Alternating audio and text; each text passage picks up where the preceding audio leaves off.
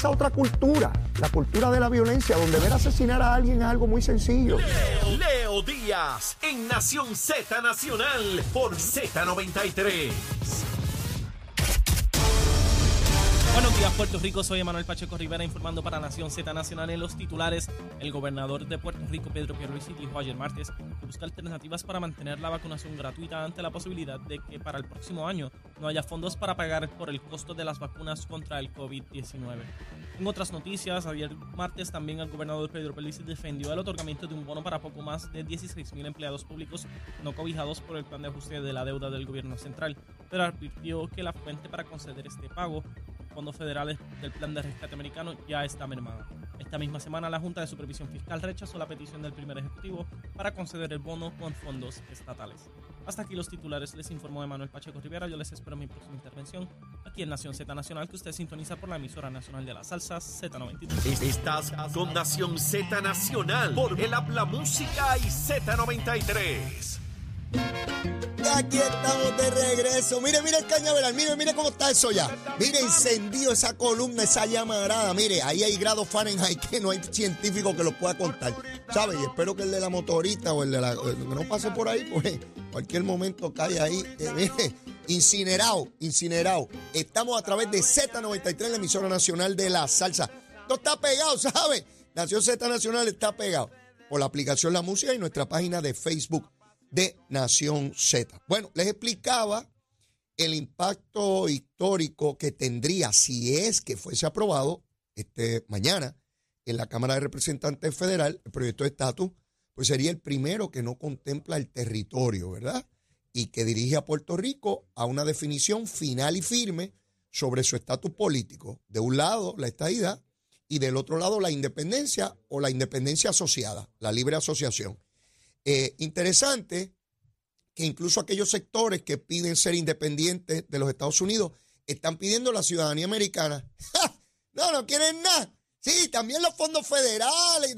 Mire, hasta Dalmao, eh, eh, Juan Dalmao, el presidente del PIB, presidente o secretario, qué sé yo qué puesto tiene, que fue candidato a la gobernación, quieren independencia con fondos federales y ciudadanía americana, mi hermano. Pero los yanquis no son malísimos. Yo no puedo entender esto. Aquí la gente está patas arriba. Mira, están como los murciélagos de Nogales con las patas para arriba. Sí, los murciélagos se meten en las cuevas, allí al lado de las estalactitas con las patas para arriba. Estalactita es la que está arriba y estalagmita la que está abajo. Yo no sé dónde están los murciélagos de Nogales, pero lo cierto es que así está Juan Dalmao. Quiere independencia y la gente del PIB y la de Victoria Ciudadana y toda la cosa quieren independencia con fondos federales. Mire, mire qué pantalones, qué asuntos, ¿eh? Y ciudadanía americana. Pero ¿y los yanquis no son tan malos? ¿Para qué rayos nosotros queremos la ciudadanía de los invasores, de los opresores, de los capitalistas, de los abusadores? ¿Cómo nosotros queremos los chavos de esa gente y la ciudadanía de esa gente? Para que ustedes vean que nos quieren coger de tontejo, ¿sabe? Nos quieren coger de tontejo. Aquí tontejo no hay nadie. ¿Ves? Hay que resolver. Así que vamos a ver si Steny Hoyer logra esa combinación de votos que hay que dar allí para que finalmente se den los votos necesarios para aprobar la medida. Alexandre Ocasio era la que estaba planteando unas enmiendas que aparentemente ya empieza una discusión de ella. Solo horas, mis amigos, solo horas para saber si sí o si no. Sencillito. Si no ocurriera nada, pues no ocurrió y hay que seguir la lucha, la lucha no, se detiene. ¿Cómo los estadistas se van a detener teniendo la mayoría de los puertorriqueños si los independentistas no se rinden y son un, un, chispito? Son 3 o 4%. Así que ¿cómo me van a decir a mí que la mayoría se va a rendir? No, hombre, no. Che, para adelante. No se puede ser cobarde. Ahora, si lo aprueban, es un paso gigantesco. Ah, que es difícil, que después el Senado... Pues seguro una cosa a la vez. ¿Eh? Para yo tener licencia de conducir, primero tengo que nacer, porque si no nazco, no tengo licencia de conducir. ¿Usted quiere licencia de conducir? Pues tiene que haber nacido, ¿verdad? Y tiene que tener 16 años para el aprendizaje. Y luego la otra, así es. No se puede graduar de la universidad si no ha pasado por escuela elemental, ¿verdad que no? Un paso a la vez. ¡Ay! ¿Qué pasa? Bueno, ¿qué pasará cuando lleguemos allí? Si no es porque quieren que le contestemos todo, eh, eh, sí, y te voy a contestar también qué va a pasar dentro de 200 años y te voy a decir dónde van a estar las cositas. Hombre, ¿sabes? mire, como tiene que ser. un paso a la vez. Un logro hoy, uno mañana. Para que Argentina esté al punto de ir allá a la final, tuvo que haber ganado un montón de juegos antes o le preguntábamos a Argentina cuando hizo el primer juego si iba a llegar a la final. Ellos no sabían. Hoy lo saben, pero ¿saben por qué fue? Porque perseveraron, porque trabajaron. Sí, porque no fue sentado, eh, ¿verdad? Allá en Buenos Aires. Tuvieron que ir a Qatar y tuvieron que entrenar y tuvieron que competir y tuvieron que luchar y tuvieron que perseverar para finalmente estar a la final. ¿Van a ganar el campeonato? Yo no lo sé. Ellos tampoco lo saben. Nadie lo sabe. Depende de su esfuerzo y su sacrificio. Así mismo Puerto Rico. Así mismo. Tenemos que fajarnos y rasparnos nuestra propia yuca. Nadie va a venirnos a raspar la yuca. La tenemos que raspar nosotros mismos. Trabajar duro. Duro. Seguro que sí. Mire, ayer el gobernador de Puerto Rico consiguió unos chavitos. Chavitos. Mire, todo el mundo quiere chavitos. Todo el mundo quiere chavitos. Y bono, y olvídese de eso. Muchos chavitos. Todo el que yo conozco quiere chavitos. Todavía no he conocido a nadie. Si ustedes conocen a alguien, por favor me, me escriben. O me llaman o envían un mensaje una paloma mensajera, un coco o un caimán, me envía un caimán mensajero que llegue a mi casa o aquí a la estación y yo recibo el caimán, que me explique si conocen a alguien que no quiera chavito, que no quiera. ¿Sí? Todo el que yo conozco quiere chavito. Y todo el que conozco, independientemente de los chavitos que tenga, quiere más chavitos. ¿Sí? El que tiene poquito quiere más. El que tiene bastante quiere otros pocos. Y el que tiene muchísimo quiere más también. Así se trata esta cosita. El gobernador consiguió mil dólares de bono. No el bono de Navidad, este otro bono que se ha estado repartiendo a empleados públicos para 16 mil empleados públicos que no fueron acreedores porque no cualificaban para este bono que se repartió, que es el excedente de los recaudos del gobierno. Hizo buena su palabra de que iba a ir a la Junta de Supervisión Fiscal. La Junta dijo que no. Y él de fondos federales, de chavito de los Yankees, ¿ah? a esos 16 mil. Esos 16 mil que cogen esos mil pesitos, cuando cojan ese chequecito o se lo envíen directo a sus cuentas bancarias, ¿verdad? Sepan que es los Yankees, ¿sabe? De esos 16 mil, los que no crean en los Yankees, por favor devuelvan el dinero, ¿sabe, muchachos y muchachas? De esos 16 mil, los que crean que los Yankees son unos bandidos, unos abusadores, que se deben largar de aquí, que no los quieren aquí, usted coge su chavito y dice, gobierno americano, lárguese de aquí y no me venga a comprar porque yo no me vendo. Yo no me vendo. Con el machete nos la darán. Eh, con el machete, pero dame los chavitos, ¿verdad? Sí, sí, sí, sí, sí. A esos de la Unión de Acueducto, que hay dos o tres que que creen que con el machete no las darán. Devuelvan los chavos, paro. ¡Eh! Devuelvan esos chavos. ¡Eh! No pongan con hipocresía. Si yo no creo en los americanos en los yanquis, no le acepto un bellón. O cogieron el púa. Cogieron la puita cuando estaba la cosa de, la, de la, pandemia. Cogieron la puita. ¿Ah? Ah, qué buena esa puita. ¿ah? Dame esa puita acá. Que se largue el yanqui, pero que me deje los chavos. Sí, está como los sectores independentistas que odian a los americanos y esos bandidos y esos abusadores capitalistas y opresores, pero dame ciudadanía americana y los chavos en la República. Mire qué pantalones. pues mire, el gobernador fue a los fondos federales, los fondos ALPA, ya mismo son fondos este, este, conga, este, guitarra, porque son ALPA. Nada, es un vacilo mío, ¿saben? No lo cogen en serio. Mil dólares para cada empleado, 16 mil empleados. Con esto se cubren todos los empleados del gobierno de Puerto Rico. Y mi súplica, mi ruego de siempre es los empleados que son la mayoría de la empresa privada. Esos cogieron su bonito de Navidad y otros no cogieron bonito de Navidad porque sus patronos dicen que no tienen dinero suficiente y solicitaron al Departamento del Trabajo, mediante unas disposiciones que así lo permiten, que no tengan que pagar el bono. Y yo sé que hay gente que está molesta, pues dice, pero bendito y a mí. Chavito, chavito y los chavitos míos, pues si le están dando al del lado y al de este otro lado y el de aquí y el de allá, y a mí, ¿cuándo me va a dar chavito? Ciertamente, Para eso hay que esperar la reforma contributiva que el gobernador dice que está trabajando. ¿Y para qué esa reforma? Para bajar las tasas contributivas.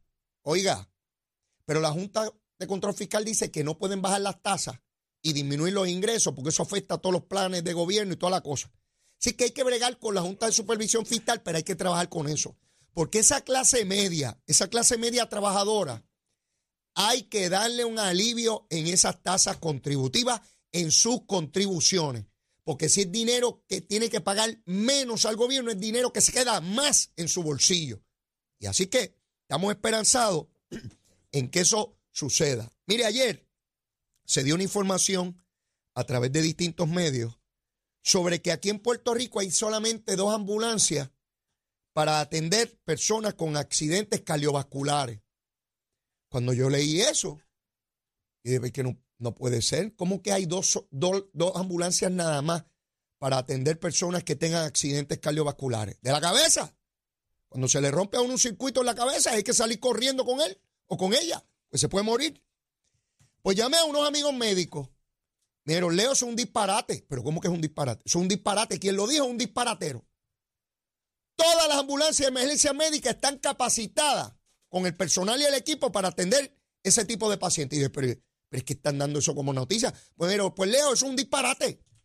Te lo estamos diciendo nosotros que somos médicos y que bregamos con eso todos los días. Eso sí, hay solamente dos hospitales que atienden ese tipo de, de situación. Pero ambulancias, todas están certificadas para este tipo de pacientes. Entonces, este es el tipo de noticia que yo veo como uno puede coger, caer de tontejo. Porque si usted lee una noticia de, gente que usted le merece credibilidad, que le dice, mire, si a usted le da un bioco de eso, pues no hay ambulancia, pues, ¿cómo van a haber solamente dos en Puerto Rico para 3.2 millones de habitantes? Y usted puede vivir en Orocovi, en Ajunta, o en Ponce, o en Arecibo, o en Vieques y Culebra. Pues mire, están todas certificadas. Eso es un disparate, los que digan eso, ¿ok? ¿Estamos claritos? Mire, yo vengo aquí no a buscar rating diciéndole embuste, porque hay programas que crean rating a base de embuste. ¿Ves? Y le meten un embustito por acá, una exageración por acá. Y como eso, ¿qué rayo? Pues que se fastidien, que el que lo crea, que lo crea. Yo vengo aquí a hablarles con la verdad. Ah, que me puedo equivocar en un dato. Seguro que me puedo equivocar, porque yo no soy de lata ni soy una computadora, pero nunca de mala fe. Y si cometo un error, y por supuesto me percato, o alguien me llama la atención, me dice, Leo, no seas disparatero, pájaro eso que dijiste es un disparate, pues entonces yo lo corrijo, ¿verdad? Hay que ser humilde, humilde, como que el candidato de Nahuatl decía, fulano el humilde. Era candidato a alcalde y lo único que decían de él era que no, humilde. Pues yo soy humilde, como el de Nahuatl, ¿ves? Y si cometo un error, pues lo cometí y trato de corregir. Bueno, miren, colegio de médicos. Está en discusión ya hace algún tiempo la colegiación de distintos profesionales. Y los médicos no es la excepción. Cuando yo era legislador allá en la década del 90, hubo una fiebre de colegiar a medio mundo. Los que hacían piragua había que el, el, colegio de piragüeros. Los que cazaban caimanes, el colegio de cazadores de caimanes. El que peinaba, pues el colegio de barberos. Y todo, colegiamos medio mundo. Y cometimos un grave error. Sí, yo fui legislador y cometí un grave error en eso. En estar colegiándolo todo este afán de la reglamentación. Y he cambiado mi postura en torno a eso. Y el Colegio de Médicos está luchando como gato boca abajo, decía mi abuela, o boca arriba, el mantener la colegiación. Ese asunto está en discusión ahora mismo en los tribunales y el Tribunal Supremo de Puerto Rico, en su momento, va a tener que tomar una determinación. Ya el caso está ya en el Supremo. Eh, cuán beneficioso es o cuál es el interés público apremiante que requiera el mantener la colegiación en los médicos y en otros profesionales no. Yo no la veo, yo no la veo, ¿verdad? Y veo cómo estos colegios de, de los 90 para acá se convirtieron en estos centros gigantescos para recoger cuotas. Chavito, chavito, dame acá 300 pesos a los médicos. Y recuerdo cuando yo estaba colegiado a la cañona del colegio de abogados, ¿por qué los médicos sí y los abogados no? Pregunto, pregunto. ¿En qué se mejora la salud, el proveer servicios de salud de excelencia al pueblo de Puerto Rico colegiando a los médicos. La misma pregunta me hacía con los abogados. ¿ah? Si el Tribunal Supremo le negó la colegiación a los abogados, ¿por qué habría de mantenerla a los médicos? ¿Qué los hace distintos? En términos de profesionales, ¿verdad? O a los ingenieros o tantos otros. Creo que la vertiente ahora va en dirección opuesta a lo que era los años 90. Ahora en, en esta época se va eliminando las colegiaciones y permitiendo que el profesional una vez fue admitido en esa profesión y eh, eh, pues sencillamente haya un organismo que regule su conducta ética, pero más allá de eso no. ¿Verdad? Los abogados nos obligan a coger unos cursos de educación continuada, muchos de ellos aburridísimos. Yo lo eliminaría todo, ¿sabe? Coger abogados en Puerto Rico y sentarlos dos horas a escuchar una monserga, una gusanga por ahí para abajo que porque a veces los que dan esos cursos, mi hermano, eso es mejor este, ir a un monasterio de esos medievales y acostarse allí y estar seis meses este, este, rezando.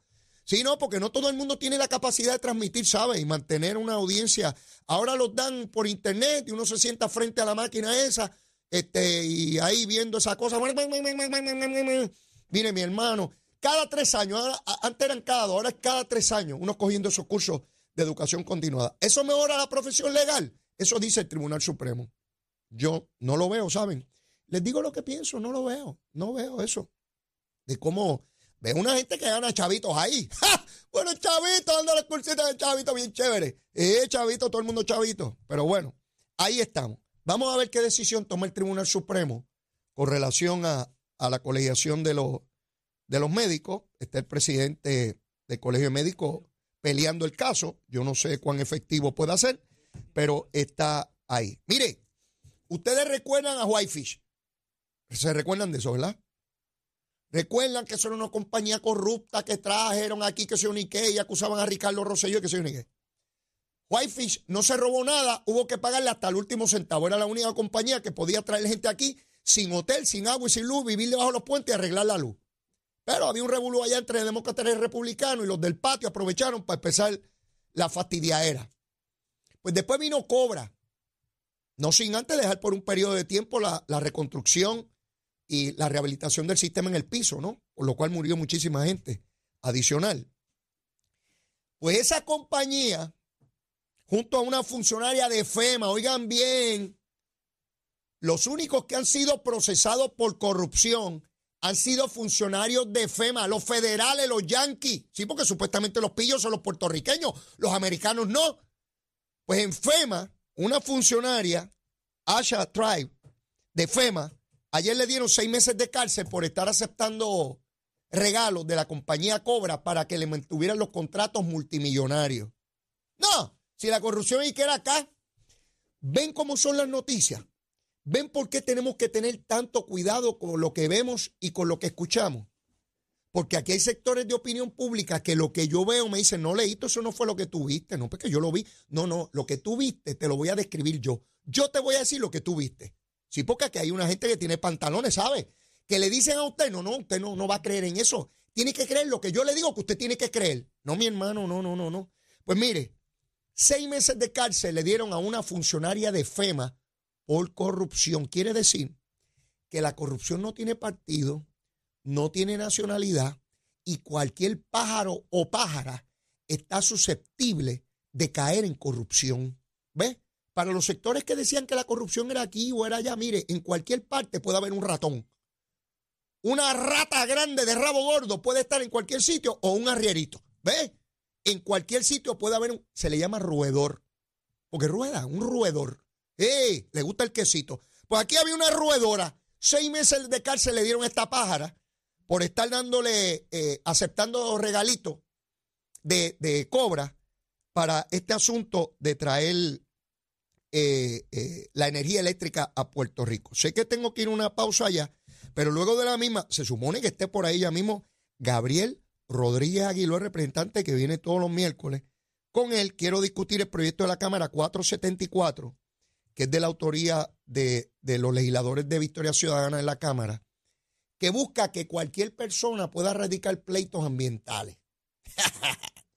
Mire, Búsqueme quién es el autor para yo adelantar criterios sobre la intención. ¿Escucharon? Cualquier medida legislativa, díganme quién es el autor para yo poder anticipar la intención. Sí, porque el pájaro se conoce por la churreta. ¡Eh! Y entonces, cuando yo veo el pájaro o la pájara que es, ya puedo anticipar por dónde va el camino. Porque me decía ahora este ramo que hay que identificar el número de serie de un submarino que viene debajo de una ola atípica. Y con eso me voy a la pausa, llévatela, chero. Al renovar tu marbete, escoge ASC, los expertos en seguro compulsorio. Buenos días, Puerto Rico. Soy Manuel Pacheco Rivera con la información sobre el tránsito. Continúa el tapón en la gran mayoría de las carreteras principales del área metropolitana, como es el caso de la autopista José Diego desde el área de Bucanán hasta la salida hacia el Expreso Las Américas. Igualmente la carretera número 2 en el cruce de la Virgencita y en Candelaria en Baja y más adelante entre Santa Rosa y Caparra. Ramas de la PR5, la 167 y la 199 en Bayamón, así como la avenida Lomas Verdes entre la American Military Academy y la avenida Ramírez de Arellano. Además, la 165 entre Cataño y Guaynabo en la intersección con la PR22 y el expreso Valiorote de Castro desde la confluencia con la ruta 66 hasta el área del aeropuerto y más adelante cerca de la entrada al túnel Minillas en Santurce. La avenida 65 Infantería en Carolina, el expreso de Trujillo en dirección a Río Piedras, la 176, 177 y 199 en Copey, así como la autopista Luisa Ferré entre Montelledra y la zona del Centro Médico en Río Piedras. Ahora pasamos con el informe del tiempo. El Servicio Nacional de Meteorología pronostica para hoy un cielo principalmente soleado. Se esperan aguaceros mínimos por efectos locales en la cordillera central, sin embargo, no se espera que sean significativos. Las temperaturas durante el día alcanzarán las máximas desde los medios a altos 80 grados en las zonas costeras y hasta los bajos 70 grados en la zona montañosa. En el mar persisten condiciones marítimas peligrosas en aguas del Atlántico, por lo que permanece vigente la advertencia para los operadores de embarcaciones pequeñas. El oleaje mar adentro estará de 8 pies, mientras que en la costa las olas rompientes alcanzarán los 12 pies. También se mantiene la advertencia de resacas fuertes, así como alto riesgo de corrientes marinas para todas las playas del este, norte y oeste de Puerto Rico, incluyendo Pieques y Culebra. Hasta que el informe del tiempo les habló Manuel Pacheco Rivera, yo les espero mi próxima intervención aquí en Nación Z Nacional, que usted sintoniza por la emisora nacional de la salsa Z93.